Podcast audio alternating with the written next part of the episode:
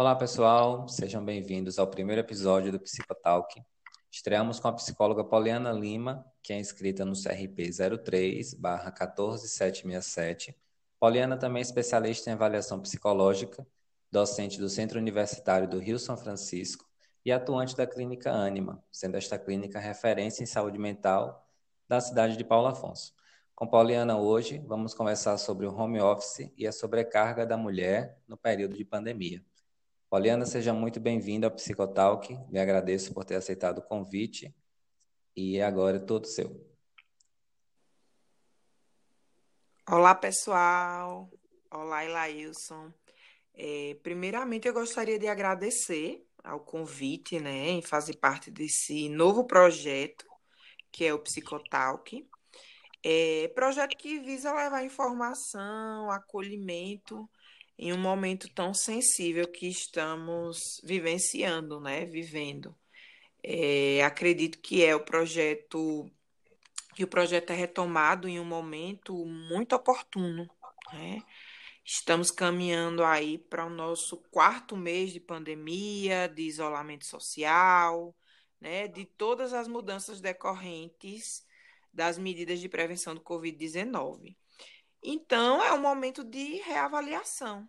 Né? Nos primeiros três meses de pandemia, é, tem até uma fala da psicóloga e pesquisadora Débora Noal, que é pesquisadora lá do Centro de Estudos e Pesquisas em Emergências e Desastres, que Débora vem dizer que é comum, diante de uma, de uma pandemia, nos primeiros três meses, as pessoas sentirem medo, ansiedade, impotência, angústia, né? São reações esperadas nesses primeiros três meses de uma pandemia.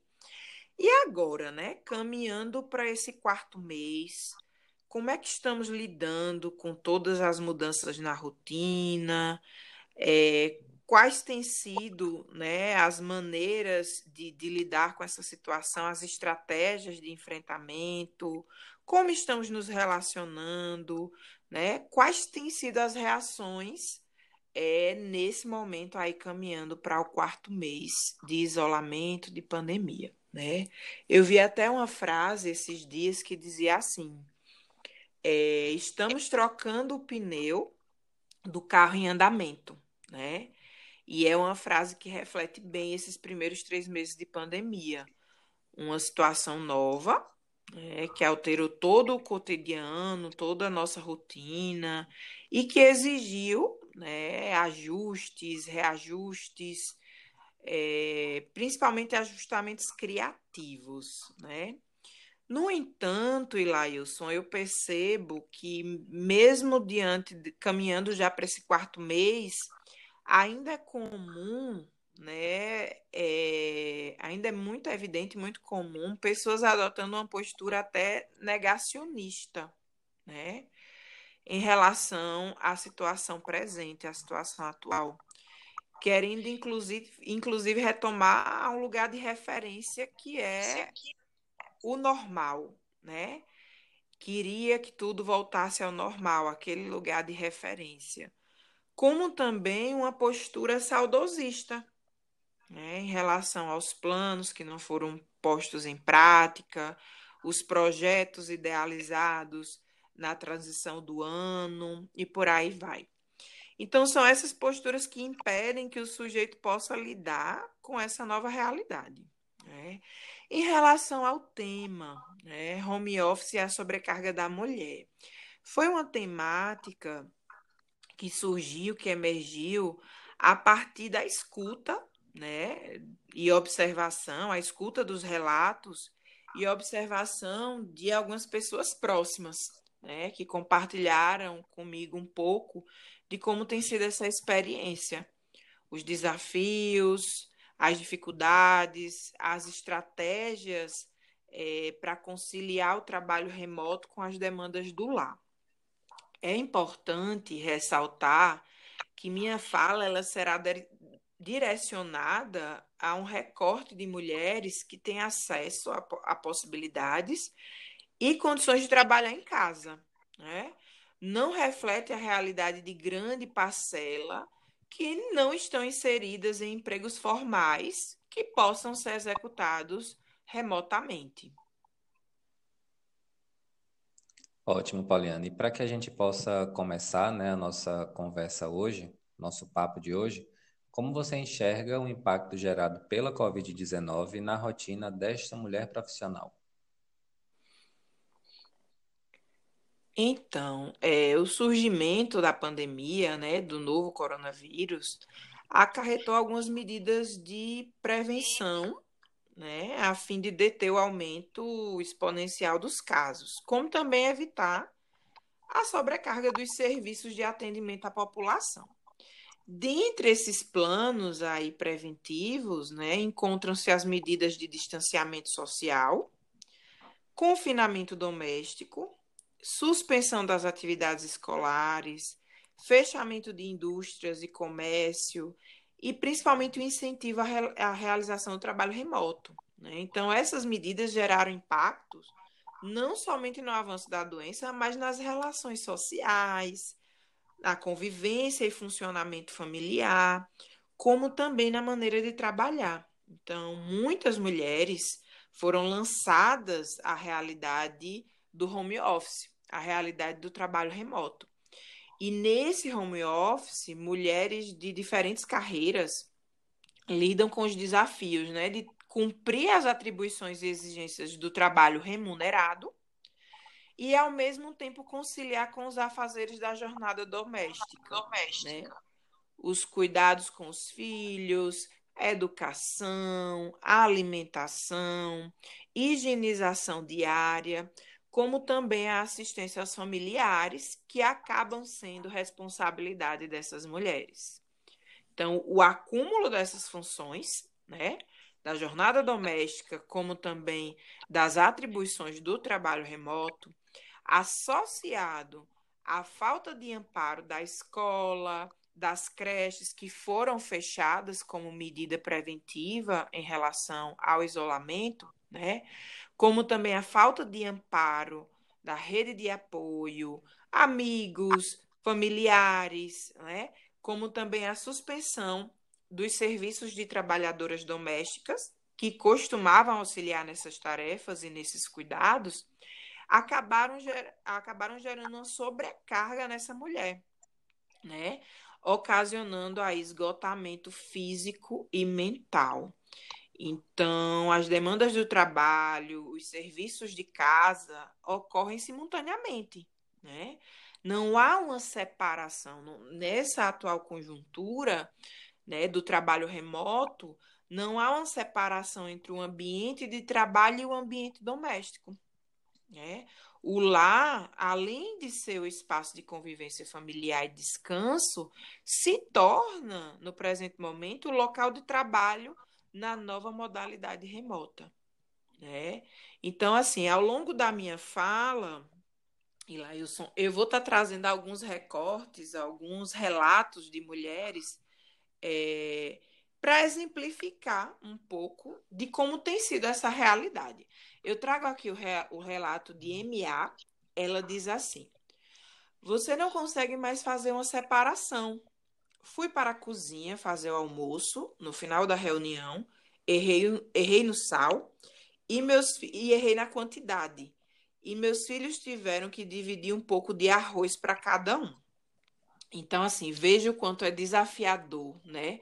Tentar equilibrar em um único espaço as demandas doméstica, domésticas e a demanda do trabalho, né? Então, isoladas em casa, as mulheres, de forma geral, tentam manter um ritmo de produção, né?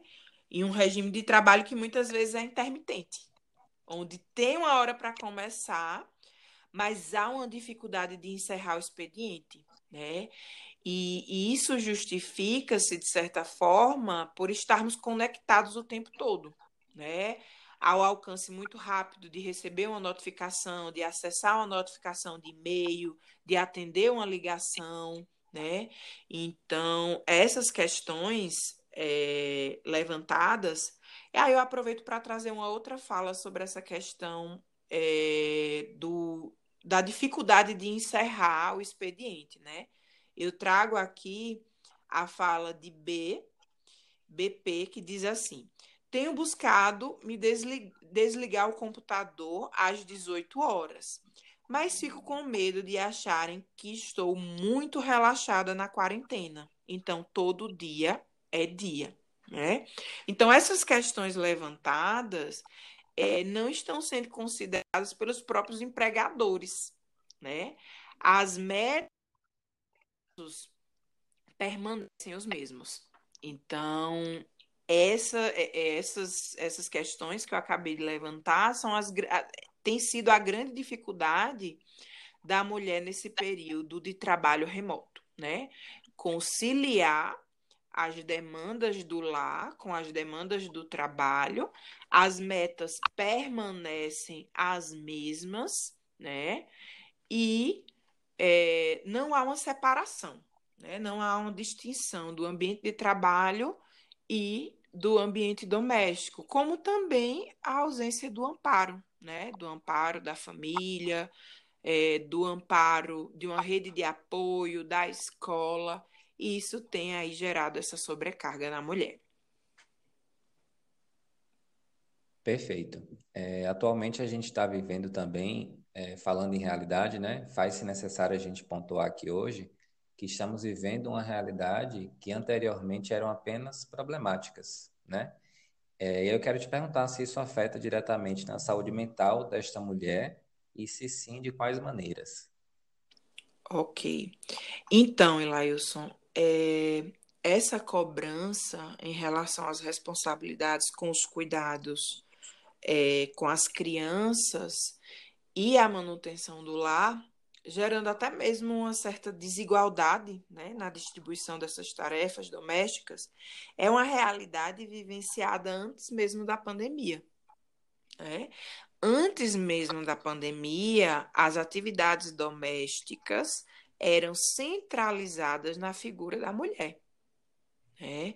Então, eu trouxe aqui alguns dados é, de um levantamento do IBGE que em 2019, e esse levantamento diz que as mulheres, no ano de 2019, destinaram, em média, 23 horas semanais para os afazeres domésticos e os cuidados com pessoas no lar. Enquanto os homens destinaram, comparando com os homens, né, os homens destinaram 10 horas. Né? Então, esses dados revelam o quanto esses afazeres são marcadamente colocados sobre a responsabilidade das mulheres, né? Com o confinamento e, como eu disse anteriormente, sem o apoio de uma rede externa, é, esse abismo ele tem se agravado. Né? Tem essa situação, essa desigualdade na distribuição de tarefas tem ficado bem mais evidente agora no momento da pandemia, né, gerando uma sobrecarga nas mulheres. Então, com as mulheres assumindo o trabalho profissional e as atividades do lar em tempo integral, de certa forma, essa sobrecarga ela tem sido bem maior. Outros fatores também, já falando em relação à saúde mental, né, o que vem ocasionando um impacto muito negativo é, na saúde mental da mulher nesse trabalho remoto é a ausência de um repouso, né, de um momento de descanso. As mulheres acabam relatando a ausência de tempo até para o autocuidado, né? Então, não ter liberdade de escolher o que vai fazer no seu tempo, né? Não ter um tempo para um autocuidado, para um lazer, né? Não ter essa separação do ambiente doméstico para o ambiente de trabalho, né? São fatores que geram aí um impacto negativo na saúde mental da mulher, né? Então, reações como estresse elevado, ansiedade em níveis acentuados, angústia, irritabilidade, são algumas das reações aí relatadas né, pelas mulheres nesse período de pandemia e nessa tentativa de equilibrar o trabalho remoto e os afazeres domésticos, né? Então são fatores que colaboram aí para o surgimento dessas reações. Outros fatores também que eu, eu elenquei aqui e gostaria de trazer para vocês, alguns fatores que têm também prejudicado e impactado negativamente na saúde mental das mulheres, né? É a ausência, como eu disse anteriormente, de uma separação entre o ambiente doméstico e o ambiente de trabalho. É, o home office exige privacidade, né, concentração e privacidade, e nem sempre isso é possível. Né? Devido à permanência integral da família, muitas vezes a mulher não dispõe desse espaço privado para que ela possa organizar suas tarefas, organizar o seu tempo. Então, isso, de certa forma, acaba sobrecarregando. Né? A ausência de um tempo destinado ao descanso, ao lazer, a diminuição do autocuidado. Outro ponto também questionado, levantado por mulheres que são mães, como também por mulheres solteiras, mas de modo geral que estão em home office, que é a questão da ausência, Ilailson, do contato com os colegas de trabalho, né? A ausência dessa interação, dessa socialização, que de certa forma diminui o estresse da sobrecarga, né? Diminui o cansaço aí das atribuições do trabalho, essa socialização. No ambiente de trabalho, a gente acaba tendo algumas trocas, né? Conversas, brincadeiras, que traz, de certa forma, uma leveza para as nossas atribuições é, do trabalho, para as nossas atribuições do trabalho. Eu vou trazer aqui mais outro relato que diz assim: é, eu sinto como se eu tivesse cinco empregos, né? Então, veja só, a sensação da mulher em relação a, essa, a esse trabalho remoto, né? Percebam aí a sobrecarga. Eu sinto como se tivesse cinco empregos. Então, aí uma jornada né, de cinco turnos, digamos assim.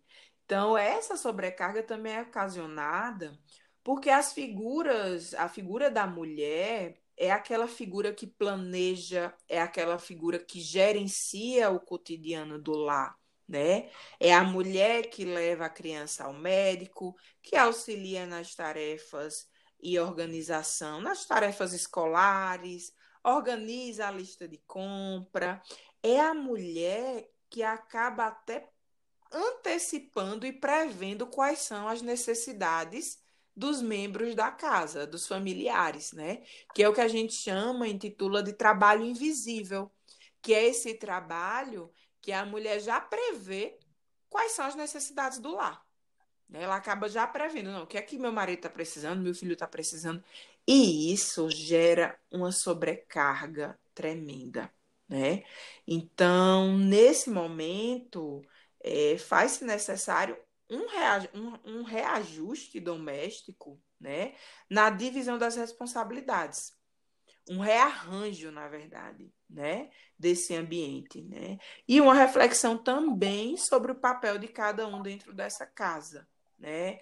As tarefas, a manutenção desse lar devem ter a participação direta de todos da família.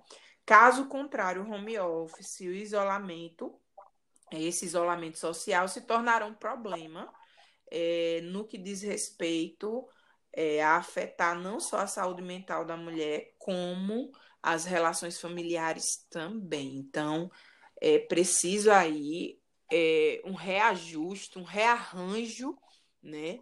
É, nessa divisão e nessas responsabilidades de, de, de tarefas do ambiente doméstico para preservar aí a saúde mental da mulher.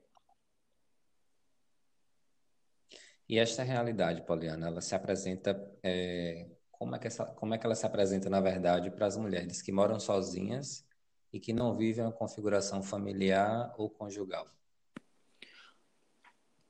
Ótimo, Lailson, perfeita essa pergunta. Veja só, é, aparentemente é esperado da mulher solteira, né, que mora sozinha, que não tem filhos, que ela consiga apresentar uma, uma produtividade elevada e até uma sobrecarga menor, né? Tendo em vista que não há presença de crianças e pessoas que dependam dela para ter uma rotina. No entanto, outros fatores podem repercutir na, na condução do trabalho remoto. Né?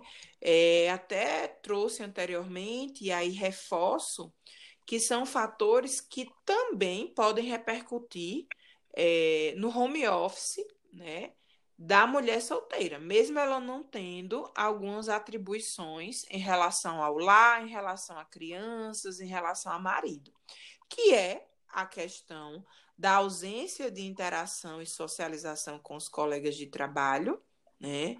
Que de certa forma, que de certa forma diminuem, como eu disse, o cansaço, o estresse, né? Então, a impossibilidade de realizar visitas, né? Com esse isolamento, é, principalmente em relação aos laços afetivos, houve um prejuízo significativo. Então, essa mulher também pode aí ter enquanto fator que vai prejudicar o seu home office, a sua saúde mental, a impossibilidade de realizar visitas aos lares de familiares, de reunir amigos, gerando aí um afastamento dessa rede socioafetiva. Outro ponto também que a mulher ela pode lidar nesse home office, a mulher solteira, é a questão da autocobrança, é, uma autocobrança elevada em manter um ritmo de produção, né? Em manter um ritmo de produção acelerado. Porque, veja, diferente da mulher casada com filhos, que tem uma demanda, né? Essa mulher que é solteira, que não apresenta as mesmas demandas de uma mulher casada, ela vai passar a se cobrar ainda mais né? Então, outro ponto também, a ausência de separação entre o ambiente doméstico e o ambiente de trabalho. Então, o lar enquanto local de permanência integral, né? Então, embora essa mulher ela tenha aí é, uma disponibilidade de tempo maior para a organização das suas demandas de trabalho, a mulher solteira ela lida com todas as incertezas e tensões ocasionadas por uma pandemia né? Então, nesse período, assim, principalmente em relação às mídias, né? É, eu tenho percebido uma cobrança excessiva é, no que diz respeito à manutenção de uma produtividade, à inserção em cursos, à realização de inúmeras atividades de forma simultânea, né? Inglês, culinária. E quem não consegue dar conta de tudo isso, né? Quem não consegue, por exemplo, se inserir nessas exigências, nessas cobranças que são postas aí na mídia, de certa forma acaba se sentindo um pouco é, é, incapaz, né? Então é interessante até fazer essa leitura de cada um, reconhecer de fato quais são os seus limites, os seus alcances, né? E o que você de fato é capaz de realizar, priorizar as suas tarefas. Ainda há pouco conversava com uma amiga que é solteira, mora sozinha, né, trabalha como personal trainer e questionava justamente quais têm sido os desafios que ela tem encontrado nesse período de pandemia. E aí ela relata, não em relação à questão do, de tempo e organização, mas ela traz uma dificuldade muito grande em relação a, a tornar, a readequar o trabalho dela, que era um trabalho que dependia de uma estrutura física, de um espaço físico, é, de equipamentos, para o trabalho remoto, né? motivando o aluno, trazendo o interesse, fazendo com que o aluno se interesse pela atividade em casa, atividade física em casa, né? E reajustando todos os exercícios, lógico, levando em consideração a questão técnica também, mas assim, usando de muita criatividade. Né? Então, de fato, as demandas domésticas, como de uma mulher casada, não são as mesmas de uma mulher solteira. Mas ainda assim enfrentamos todas as, as questões advindas aí, as mudanças advindas com a pandemia. Pauliane, e você acredita que esta mesma realidade é, se apresenta para as mães solteiras ou você acha ou, na verdade, pode nos dizer se existe algum diferencial? Então, Ilailson, em relação à mãe solo, à mãe solteira, né? Todas essas questões que eu mencionei anteriormente, elas se tornam mais amplificadas, né? Eu trago até novamente outro levantamento do IBGE que diz que 11 milhões de, família, de famílias estão sob responsabilidade única das mulheres, né? É, que precisam aí arcar sozinhas com a manutenção da casa, os custos da criação e educação dos filhos. Então, veja, são 11 milhões de famílias que contam financeiramente e emocionalmente com essa mulher, né? Que por conta aí dos fatores, das medidas de isolamento, né, com o fechamento de creches, de escolas, tem que contar com a própria comunidade muitas vezes. Um vizinho, uma amiga, né? para poder, ou até mesmo algum familiar, para poder deixar a criança e trabalhar. E as que estão em condição de home office, né, do trabalho remoto, é, lidam com o desafio de administrar as demandas da rotina de um filho com as demandas profissionais. Né? Então, tornar esse lar um ambiente de trabalho e, ao mesmo tempo, um ambiente atrativo para a criança, um ambiente que tenha uma rotina para a criança, né? E tentar se equilibrar, muitas vezes sem uma rede de apoio. Né? Então, tentar equilibrar essas atividades. Então, eu vejo que a escolha desse tema, eu trago até, até outro relato aqui de uma mãe solo que diz assim: a sensação é de não dar conta é uma sensação constante, né? Então eu vejo, Elaiso, que a escolha desse tema é, tem um objetivo de voltar o olhar para essa mulher, né? Essa mulher que precisa de escuta, essa mulher que precisa de acolhimento, que precisa de amparo, né? Eu gostaria até de deixar algumas reflexões, né? Para que a gente possa aí refletir acerca da mulher da mulher, da mãe solteira, né, da mãe solo, que não conta aí com o apoio, né, com a rede de apoio externa para conseguir conciliar as suas atribuições. Então, quem cuida de quem cuida? Né? Quem é que vai cuidar dessa mulher? Quem socorre essa mulher nos momentos difíceis, né? Quem ampara essa mulher? São questionamentos que eu deixo para que nós possamos re repensar, inclusive, as cobranças que recaem sobre a mãe solo. Né? E a falta de amparo também dessa mulher, né? que muitas vezes é cobrada a ser uma super mulher, uma heroína, que tem que dar conta de tudo, que tem que dar conta de todos. Essa imagem, inclusive, precisa ser desconstruída né? Essa mulher precisa de amparo, sim. Essa mulher precisa de acolhimento, sim. Essa mulher precisa de ajuda, né? Ela cuida e quem cuida dela. Perfeito. E por falar em cuidado, é, não podemos deixar de questionar também a desigualdade social que vivemos é, em nosso país. Né? Para isso, a gente precisa, primeiramente, reconhecer os nossos lugares de fala e nossos lugares de privilégio.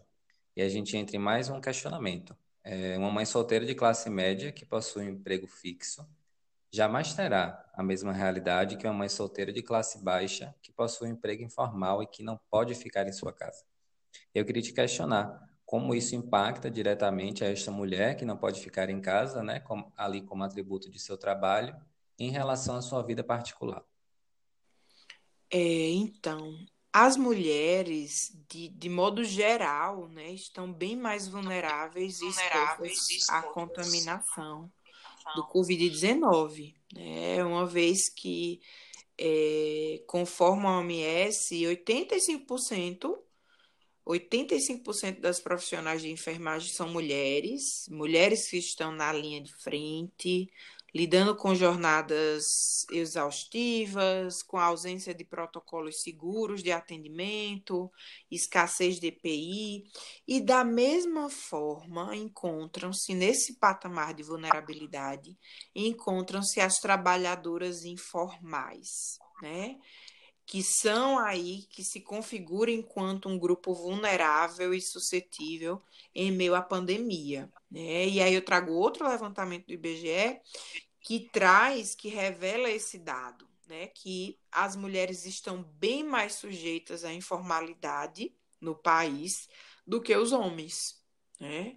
Então, Elailson, eu vejo como urgente, como necessário né? a busca e a promoção de estratégias específicas para esse público, para esse público de mulheres que estão na informalidade, que não podem ficar em casa, que o trabalho muitas vezes não apresenta uma condição de ser executado de forma remota, né? Então é preciso pensar em políticas públicas, em estratégias específicas que visem aí o empoderamento dessa mulher, a recuperação econômica dessa mulher que está na informalidade, né?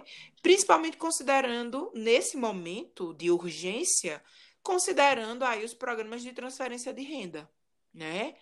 Visando de certa forma diminuir, mitigar o impacto dessa pandemia e das medidas de isolamento, das medidas de, de contenção em relação à vida dessa mulher que encontra-se na informalidade, no trabalho informal. E falando em urgência, assim, indo para um outro assunto, é um outro ponto importante é a desconstrução. Né? Infelizmente, herdamos de uma sociedade muito machista falas e comportamentos que são patriarcais. Eu, por exemplo, como homem, reconheço a imposição que é feita sobre a figura feminina desde muito cedo. Fui criado numa família só de mulheres é, e eu tive essa experiência, né? a gente vê aquela imposição para as mulheres, para as meninas, ainda enquanto criança, inclusive. Nisso faz-se importante a consciência que a mulher também precisa desconstruir funções que já são naturalizadas como aquele ideal para a mulher. O que você pontuou sobre isso, Poliana? Então, muito interessante essa sua fala. E assim, a pandemia, de modo geral, evidencia algumas diferenças em relação ao gênero, em relação à classe social, entre outras características da nossa, da nossa sociedade. E aí, à medida que você foi falando, me veio uma questão, né, em relação à nossa sociedade machista, patriarcal, né, que Lailson, apesar de mudanças profundas em relação a alterações socioeconômicas, culturais, é, nas quais as lutas feministas desempenharam um papel de extrema importância, né? modificaram a condição da mulher na sociedade contemporânea. Né? E aí o que é que acontece? A entrada da mulher no mundo laboral foi uma das mais importantes transformações sociais. Né? Favoreceu uma maior independência financeira dessa mulher, como também trouxe para essa mulher experiências de realização pessoal que transcendem o ambiente doméstico. Né? Mas ainda assim, né, tal conquista, tal inserção no mundo laboral não foi suficiente para retirar da mulher a responsabilidade majoritária de exercer as funções de cuidado com os filhos e com a casa. Né? Então, mesmo a mulher sendo inserida no mercado de trabalho, ela ainda permanece como sendo a responsável majoritária dos cuidados com o lar e com as pessoas que habitam esse lar. Então, nossa sociedade, que é uma sociedade sedimentada pela cultura patriarcal, né, uma cultura que demarca os lugares, como você até colocou, naturaliza as atribuições domésticas como sendo até uma vocação da mulher, né? E aí o que, é que acontece? Com essa presença integral da mulher em casa, ela é automaticamente cobrada a assumir por completo. Então, a mulher, nesse momento, de forma integral, em casa, né, ela é cobrada a assumir por completo ou até mesmo maior parte das tarefas domésticas como também é cobrada né, a atender às demandas da família. Então, eu percebo, respondendo, aproveitando e respondendo sua pergunta, que essa mudança, Elailson, a mudança desse quadro, é, passa pela compreensão de que a mulher ela não precisa de uma ajuda. Né? Mas a participação de todos. A ajuda é uma ação muito pontual. A mulher ela precisa de divisão justa de responsabilidades. Né? O lar ele é percebido enquanto uma mini sociedade composta por membros, por normas, por regras. Por isso, os rearranjos né, precisam ser discutidos entre todos os moradores, todos os membros. Né? As tarefas precisam ser redistribuídas conforme a capacidade e o tempo de cada um, para que a mulher ela possa manter a sua sanidade e a sua produtividade também. Né? Então, a mulher ela não precisa de ajuda, a gente precisa desconstruir essa fala né? Ah, eu posso lhe ajudar enquanto você faz o almoço, eu posso lhe ajudar enquanto você envia um e-mail para a sua empresa. Não. A mulher ela precisa de participação efetiva das pessoas desse lar. Eu vou trazer um exemplo muito comum que eu percebo, percebia no meu lar, lógico, não diretamente, depois que saí do lar, passei a perceber mais e observo isso, né, no cotidiano de outras pessoas. Então, um exemplo muito comum é o fato de muitas vezes a mulher ser a figura né, centralizadora de todas as respostas sobre o funcionamento desse lar. Né? Então, o fato de estar o tempo todo questionando onde está um objeto da casa, muitas vezes um objeto de uso pessoal do companheiro ou do filho, enfim, né? Onde estão as meias? Onde está o controle, a pilha do controle? O que é que preciso comprar no mercado? Né? São perguntas que acabam aí buscando a resposta na mulher, que tem aí essa centralização dessas respostas, que geram sobrecarga, né? Da mulher ter que o tempo todo estar tá gerenciando né, o funcionamento desse lar. O tempo todo está respondendo né? Questões de um funcionamento de onde ficam os objetos, do que precisa comprar, da necessidade desse lar. Então, assim, um exemplo efetivo dessa redistribuição é que cada membro comece a saber, a, a, a, buscar saber, na verdade, como é que a sua casa funciona. Onde ficam guardados os objetos de uso comum, onde ficam guardados os objetos de uso pessoal, quantas meias, cuecas, bermudas você tem disponível, né, disponíveis, limpas, sujas, né? Onde é que eu posso encontrar cada objeto? E isso faz parte de uma participação de toda a família. Então, o filho precisa saber onde, onde são guardados os objetos pessoais dele, o marido também, porque isso é extremamente desgastante. O tempo todo você ter que estar tá dizendo onde encontrar isso, onde encontrar aquilo, o que é que a casa precisa para ter um bom funcionamento. Então, esse é um dos exemplos, né, de tantos outros é, em relação a essa redistribuição das, das tarefas para diminuir a sobrecarga dessa mulher. Perfeito. E a minha pontuação é, nesse sentido é exatamente como homem, como uma figura masculina, né? E aí, e aí ocupando esse espaço, é, eu vejo a importância desse debate é, não apenas para as mulheres, isso aqui é para elas, claro, mas também para outros homens, né? Existe uma masculinidade frágil que é enraizada em nossas casas, que é aquela que me diz que se eu lavar a louça, eu não sou tão homem quanto aquele que não lava. E aí a gente percebe que a mulher, às vezes, reproduz esse comportamento machista, embora muitas vezes inconsciente, onde ela diz que eu não posso pedir para o meu marido ou para o meu filho cozinhar ou arrumar a casa enquanto trabalho, porque isso é tarefa para mim, né? E a gente sabe que a família é uma, é uma instituição e como toda máquina, as engrenagens precisam funcionar juntas. E esse é o meu papel como homem. Eu preciso educar primeiramente os meus sobrinhos, os meus filhos, os meus irmãos homens, para que isso não seja mais reproduzido por aí. Mas eu queria te questionar, é, você enquanto psicóloga, como você enxerga esta realidade, que é uma realidade imposta e que está dentro das nossas casas todos os dias, e como você acha que podemos começar a quebrar este tabu? Perfeito, perfeito, Leison. É, acredito que esse seja um momento oportuno é, para essa, essa discussão, né? E principalmente para uma desconstrução é, de expectativas em torno do papel da mulher no ambiente doméstico, né? Desses lugares, como eu disse há pouco, lugares marcados socialmente e culturalmente. Então, é preciso desconstruir a imagem da mulher heroína, da mulher maravilha, que cuida de tudo, né? Que cuida de todos, que dá conta de tudo, né? e que vai suprir todas as necessidades né, do ambiente doméstico como um todo e do cuidado com a família. Né? E sem dúvida, nesse papel de desconstrução, de discussão, de formação, né, é, a mulher é a figura mais importante nesse processo. Né?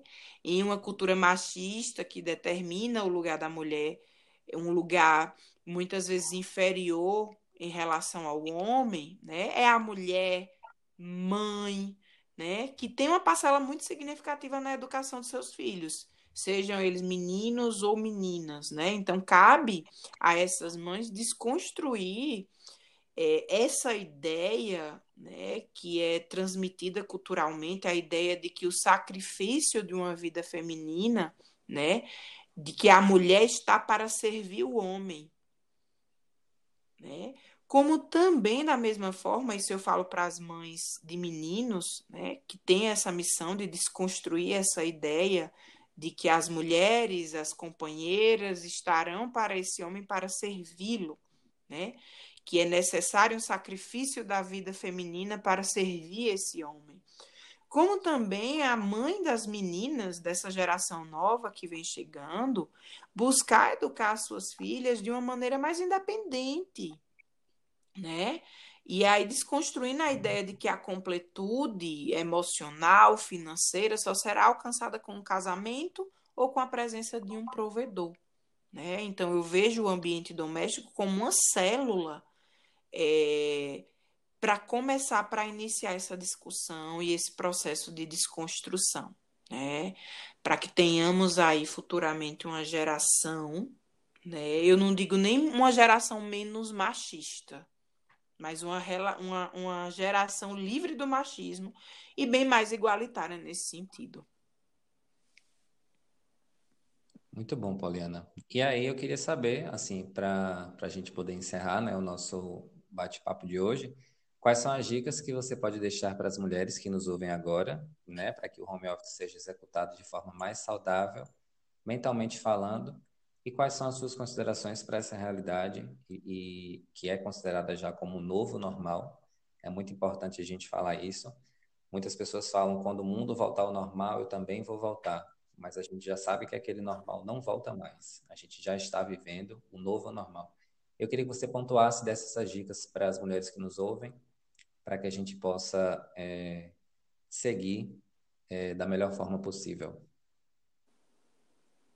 Ok, perfeito, Lailson. É, então, antes de eu começar, cabe ressaltar que essas dicas que eu compilei, né, para compartilhar aqui com vocês, é, não são dicas rígidas, né, e que cada pessoa pode adequar é, conforme a sua realidade, né. Então, eu, eu elenquei, não elenquei muitas, elenquei as que eu, de fato, considerei bem elementares, para esse momento de trabalho remoto, né? Para esse, esse novo cenário de trabalho remoto. Então, a primeira dica, Elaís, que eu gostaria de compartilhar com vocês é a questão de que as mulheres elas possam, mesmo que minimamente, manter um limite entre a vida pessoal, né, e a vida profissional. Essa é a primeira dica e acredito que é a dica fundamental para que você possa ter um home office, como você disse,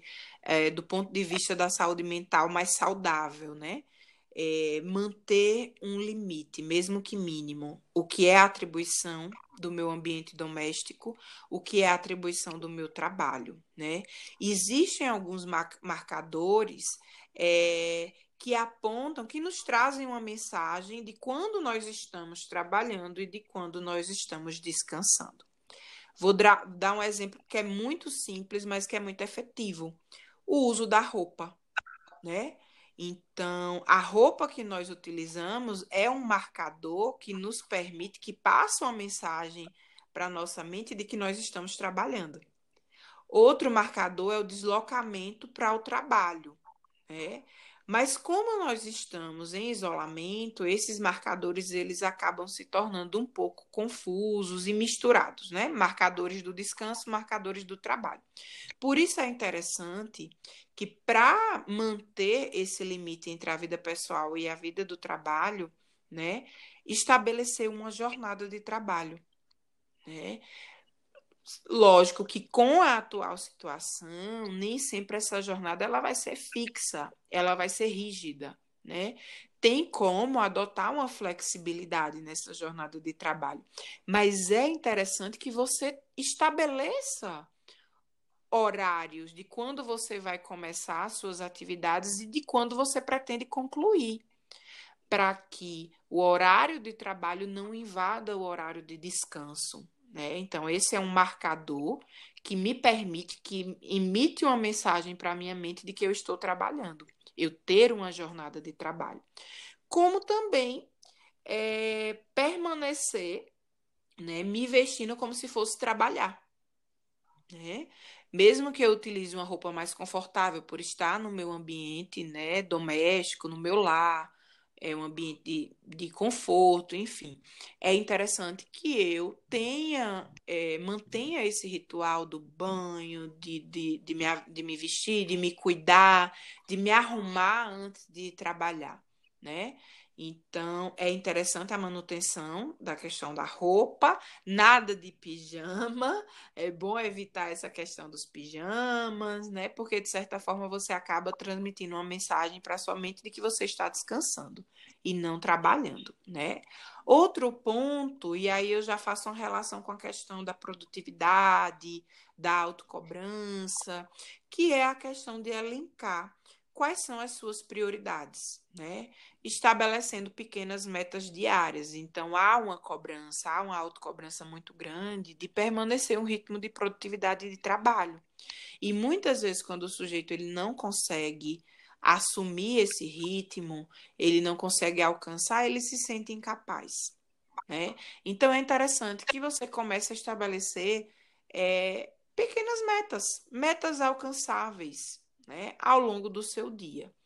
Outro ponto, né? Então, a cada 30 minutos, principalmente quem está trabalhando sentado, né, na frente do computador, então, a cada 30 minutos ou uma hora, levante da cadeira, né? Mova um pouco o corpo, estique os braços, caminhe pelo espaço, né? Que você está realizando home office ou até mesmo da casa, né? Então é importante essa circulação corporal.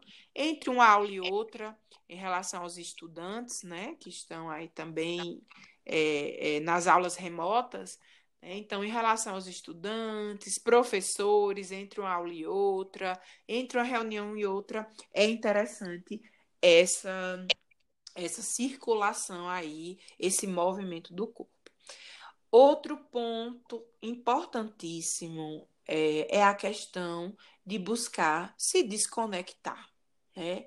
Então, estabelecer um momento de lazer dentro do que é possível, descanso, principalmente autocuidado, né? Eu tenho visto muitas mulheres compartilhando essa dificuldade de ter um momento de autocuidado, né? Então, é importantíssimo considerar essa questão.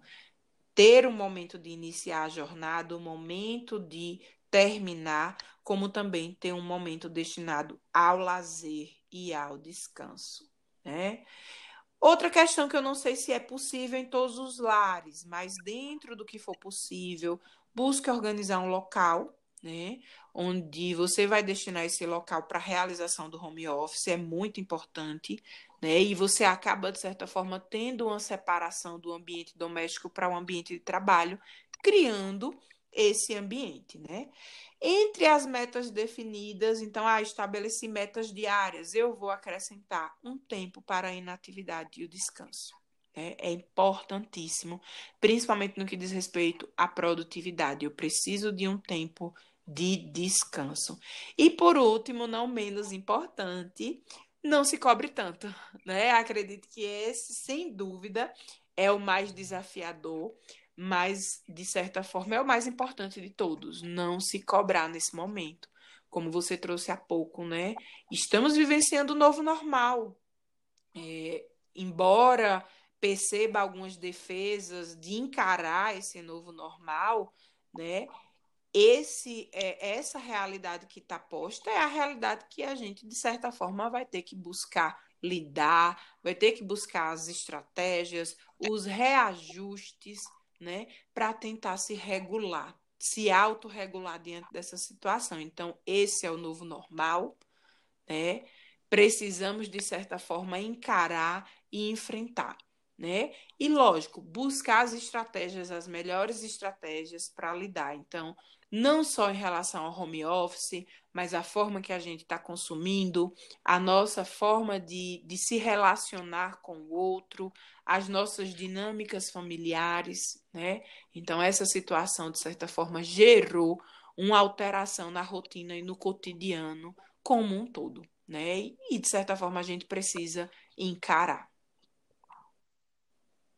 Perfeito, Pauliana. E esse último do em relação a não se cobrar, é, eu vou dar uma pontuação aqui muito breve, só para que possa exemplificar a importância disso, né? Esses dias eu fui questionado em algumas entrevistas que eu concedi na, na, na divulgação do Psicotalk, por muitas pessoas me perguntando assim, como é que você conseguiu idealizar um projeto em meio à pandemia, né? E algumas pessoas me, me colocaram, inclusive, nas suas falas como exemplo de produtividade, mas eu não sou um exemplo de produtividade, né? O que a gente precisa fazer é se entender como você falou aí, muito bem posto, a gente precisa se acolher no sentido da gente se conhecer. Quais são os meus pontos fortes, quais são os meus pontos fracos, que é normal todo mundo ter o um ponto fraco. E a gente está vendo nessa pandemia as pessoas querendo se colocar em posições de máquinas, onde não se tem pontos fracos. Isso é um equívoco, né? isso é um desrespeito para consigo mesmo, isso é um desrespeito para suas limitações, isso é um desacolher. É, eu queria deixar para as pessoas também isso. Não é porque eu estou é, que eu criei um projeto dentro do, da pandemia que eu tenha mais produtividade do que alguém. É, essa é a minha forma de me encontrar produtivo. Eu, como profissional da comunicação, a minha produtividade vem muito disso, de me sentir levando informação para as pessoas, de saber que eu posso estar agregando aqui juntamente com você e com os outros convidados para quem nos ouve e para quem nos assiste. Então, o negócio é realmente isso, não se cobrar no sentido de se comparar né? De fazer esse comparativo. Às vezes a gente se pega uh, pensando assim, mas o vizinho está aqui fazendo uma coisa que eu posso fazer também. Mas é o que eu quero, o que eu gosto de fazer, ou eu estou querendo fazer para me comparar? Então, olhar para si mesmo, longe dessa expectativa do olhar do outro, também é deveras importante porque a gente se afasta da frustração do equívoco, né? É, de achar que a gente pode fazer igual quando a gente pode fazer do nosso jeito e até mesmo melhor. Perfeito, Lailson, perfeita colocação, assim. E é interessante essa sua fala que revela a realidade de cada um, né? É um ponto que a gente precisa considerar. Então, a sua dinâmica é diferente da dinâmica de outra pessoa, as suas atribuições, enfim. Então, é, as realidades são diferentes e a gente precisa de um reajuste dentro do nosso alcance, dentro do nosso limite, dentro do que a gente é capaz nesse momento. Perfeito. Poliana, lhe agradeço pela participação aqui no Psicotalk. É uma temática muito importante e aí na, no planejamento lá que a gente estava fazendo, eu decidi que a primeira convidada teria que ser uma mulher para falar sobre mulher e para mulher, porque é uma realidade que não é mais futura, né? E fala principalmente do nosso dever em deixar em evidência a importância da mulher é, no sentido de ocupar estes lugares de fala, estes lugares de evidência, mas principalmente esse lugar de conscientização social. Acredito que hoje a gente conseguiu agregar este propósito. Lhe agradeço mais uma vez e sinta-se convidada para você voltar sempre que você quiser, tá bom? Obrigada, Elailson. Eu agradeço, né? reforço o meu agradecimento em relação ao convite, a participação nesse projeto maravilhoso, um projeto que vem aí agregar trazer informação. Desejo sucesso né, a você, a toda a sua equipe, uma equipe muito competente, compostas por mulheres, composta por mulheres, né? E permaneçam assistindo, ouvindo o Psicotalk, porque vem muita coisa boa, muita temática interessante nas próximas semanas.